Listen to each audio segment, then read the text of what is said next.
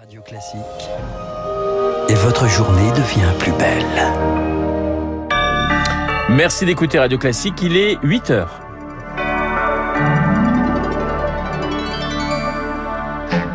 La matinale de Radio Classique avec Renaud Blanc. Il craque de tout part. L'hôpital public se met en grève aujourd'hui. Manque de soignants, manque de moyens. Les symptômes de la crise s'aggravent semaine après semaine. Des rassemblements sont prévus partout en France.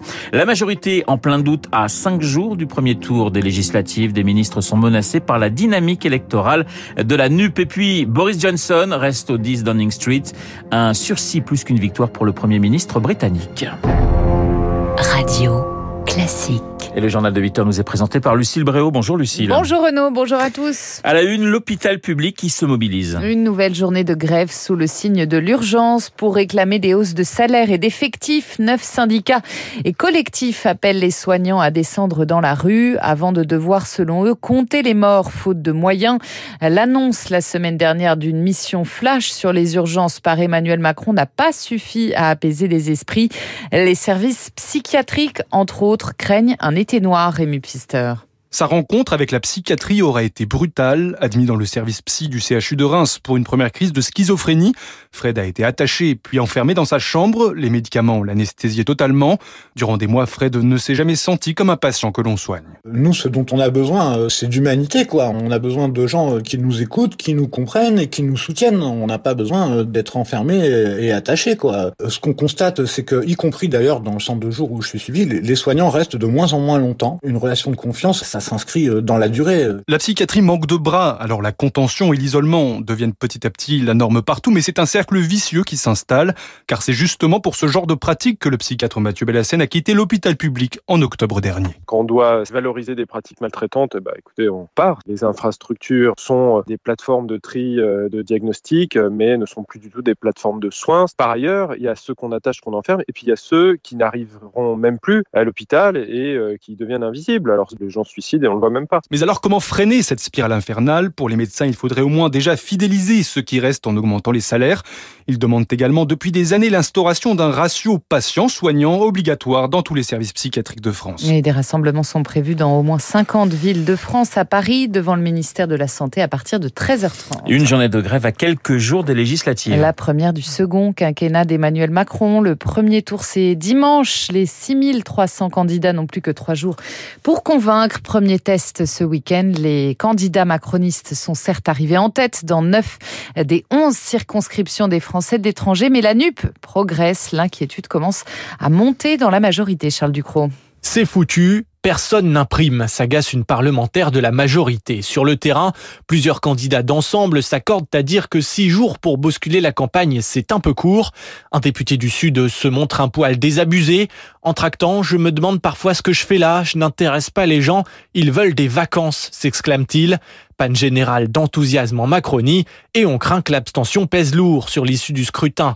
Majorité absolue ou relative pour Emmanuel Macron, on verra, mais il va falloir changer de méthode si on est encore une fois mal élu, ajoute une députée sortante. Si je repasse, je n'ai pas envie de me justifier encore cinq ans sur ma légitimité. Et certaines défaites pourraient faire très mal au gouvernement. Huit ministres sont particulièrement vulnérables dans cette campagne. S'ils ne l'emportent pas dans leur circonscription, ils devront raccrocher. Campagne compliquée pour Clément Beaune, en charge des dossiers européens, ou encore Amélie de Montchalin. Il n'y a plus qu'à prier, ajoute un cadre d'ensemble. Prier pour éviter l'accident électoral. Et de ces législatives, on en reparle avec Guillaume Tabar du Figaro juste après ce journal. Juste avant le premier tour, la mort d'une femme lors d'un contrôle de police dans le 18e arrondissement de Paris samedi vire à la querelle politique. Trois fonctionnaires ont passé une nouvelle nuit en garde à vue. Ils invoquent la légitime défense pour avoir tiré sur un véhicule lors d'un refus d'obtempérer.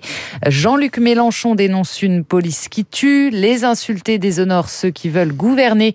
Lui répond le ministre de l'Intérieur Gérald Darmanin. Le syndicat de police Alliance va porter plainte aujourd'hui. 8h05 sur Radio Classique. Lucille, le Parlement européen a rendez-vous avec le climat. Les députés européens débattent et votent aujourd'hui et demain sur huit propositions du paquet climat. Objectif réduire les émissions de gaz à effet de serre d'au moins 55% d'ici à 2030. Parmi les mesures discutées, Baptiste Gabory, la mise en place de la taxe carbone aux frontières de l'Europe. Oui, l'idée, hein, c'est celle du principe pollueur-payeur appliqué, un prix du CO2 sur certains biens qui arrivent de l'extérieur dans l'Union européenne. Pascal Canfin, président de la commission environnement du Parlement européen les industriels européens payent un prix du CO2 de plus en plus élevé, autour de 80 euros la tonne de CO2. Notre intention, c'est pas de protectionnisme, c'est pas non plus de se tirer une balle dans le pied en mettant des contraintes à nos industriels, mais pas aux autres, à ceux qui euh, euh, exportent vers le marché européen. Une tonne d'acier venue de Chine, par exemple, sera ainsi euh, soumise au même prix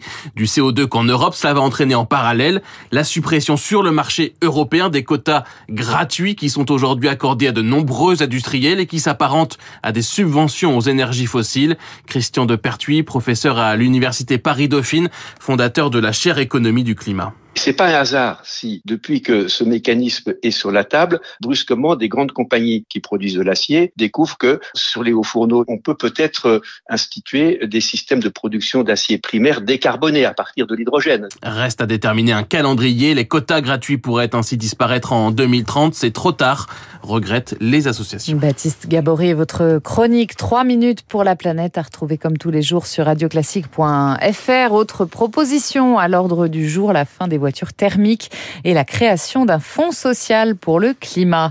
En Ukraine, la lutte pour le contrôle de Sieverodonetsk s'intensifie. Cette ville clé de l'Est du pays est soumise à un déluge de feux russes. Selon Kiev, d'intenses combats de rue ont lieu en ce moment. En parallèle, Washington accuse Moscou de chantage aux exportations de blé. Selon Volodymyr Zelensky, la quantité de blé bloqué en Ukraine pourrait tripler d'ici à l'automne. Lucie, le Royaume-Uni, Boris Johnson sauve sa tête. Affaibli depuis des mois par le Partygate. Le Premier ministre britannique affrontait hier soir un vote de défiance des députés du Parti conservateur. Il a obtenu 211 votes en sa faveur. Il peut donc rester à Downing Street. Mais 148 élus de son camp lui ont quand même refusé leur confiance. Selon le journaliste britannique Philippe Thuol, c'est un sursis plus qu'une victoire. La question est pour combien de temps est-ce qu'il peut encore tenir Si vous regardez par exemple les chiffres de précédents premiers ministres qui se sont trouvés dans la même situation que Boris Johnson, actuellement. Euh, il n'y en a aucun qui a tenu très longtemps. Le plus longtemps, c'était Theresa May en 2018 qui a tenu six mois. Maintenant, au lieu de, rire avec Boris Johnson comme tout le monde aimait faire avant, il y a une partie de la population qui a l'impression que Boris Johnson leur rit au nez. Mais euh, en aucun cas, euh, je pense que Boris Johnson a l'intention de démissionner. Il ne partira que s'il est forcé euh, à partir par la porte centrale du 10 Downing Street. Propos recueilli par Pierre Collat. Boris Johnson ne peut pas être visé par une autre motion de défiance avant un an, mais il reste sous le coup d'une enquête parlementaire pour le Partygate. Elle doit rendre ses conclusions à l'automne. En bref, aux États-Unis, un enfant de deux ans a tué accidentellement son père en Floride en tirant avec une arme chargée. Elle avait été laissée sans surveillance par ses parents sur le sol dans un sac. Un accident qui intervient alors que le débat l'encadrement des armes à feu fait rage dans le pays. Et puis trois jours après leur défaite contre le Danemark, les Bleus n'ont pas réussi à faire mieux qu'un match nul hier soir à Split face à la Croatie. Score final un partout, but signé du côté français Adrien Rabiot. Merci Lucille, on vous retrouve à 9h pour un prochain point d'actualité. Dans un instant, mon invité l'essayiste Édouard Tétrault et puis l'édito politique de Guillaume Tabar.